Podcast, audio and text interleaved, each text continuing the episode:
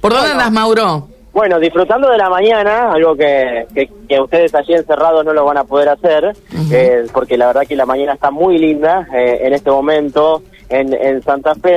Eh, y bueno, tratando de averiguar y poder conseguir algo más al respecto de lo que ha pasado en el barrio Mayoraz. Esto es Llerena y San Jerónimo, a muy pocos metros de Avenida Aristóbulo del Valle, en donde lamentablemente hubo un cuarto del tío, ¿no? Por así decirlo. O sea que eh, hubo una llamada en plena madrugada eh, que, que, se dio eh, en el cual una mujer, una mujer llama a la policía indicando que su esposo estaba al teléfono eh, en una aparente conversación en la cual le habrían manifestado que tenían secuestrada a su hija.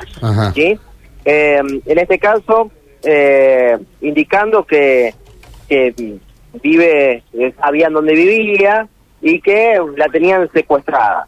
llegan la policía, llega la policía a la a la vivienda y dan cuenta que, bueno, esta pareja, una, una pareja mayor, estaba en un estado de nerviosismo importante, eh, pero tras comunicaciones que habían tenido con algunos familiares, eh, daban cuenta de que la hija a la cual ellos eh, habían tenido esta comunicación por parte de los delincuentes estaba bien, que no estaba secuestrada ni mucho menos. Pero sí, la policía empieza a indagar sobre esta pareja que, que, fue la, la, víctima de, de, esta situación y ellos indican de que producto del llamado producto del llamado que, estaban teniendo, tiraron una bolsa con 700 mil pesos a la calle. No.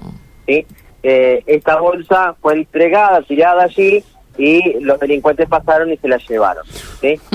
eh, esto sucedió, por lo que tenemos entendido, entre las dos y media, tres de la mañana. ¿A dónde ocurrió esto, decías? Serena y San Jerónimo.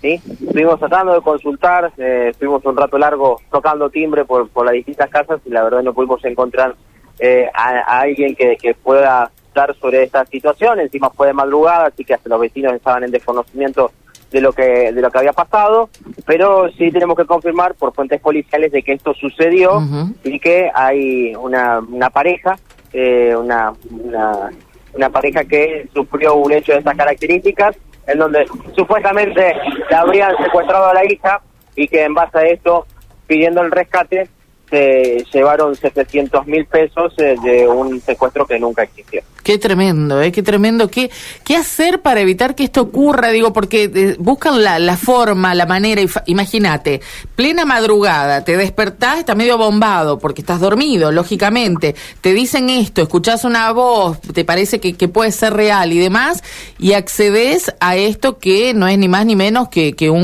un robo, digo, eh, con, bueno, una metodología que le sigue dando resultado, ¿no? Sí, dando resultados y siendo quizás con conocimiento de quien vive ahí, ¿no? Como para poder efectuar... Sí, porque además tiene que haber alguien que tenga esa suma de dinero disponible. Es, es todo bastante sospechoso. Yo no sé si hacen inteligencia, si se la juegan, de 20 que le sale mala y una que, le sale bien. en buena medida es eh, tirar a ver si, si, si, das en el blanco. No, sé, Mauro, que si vos tenés alguna otra información.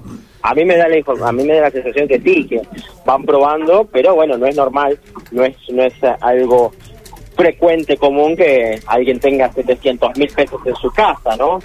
Eh, quizás sumas inferiores, eh, más allá de, de la situación eh, económica que, que, estamos atravesando, pero no es, no es frecuente. Lo cierto y lo concreto es que se han visto beneficiados con, con esta modalidad, en, la, que cual no hay ningún tipo de, de persona identificada eh, delincuente identificado ante ante esto, ¿no? Tiraron la bolsa con el dinero, 700 mil pesos, y se lo terminaron llevando,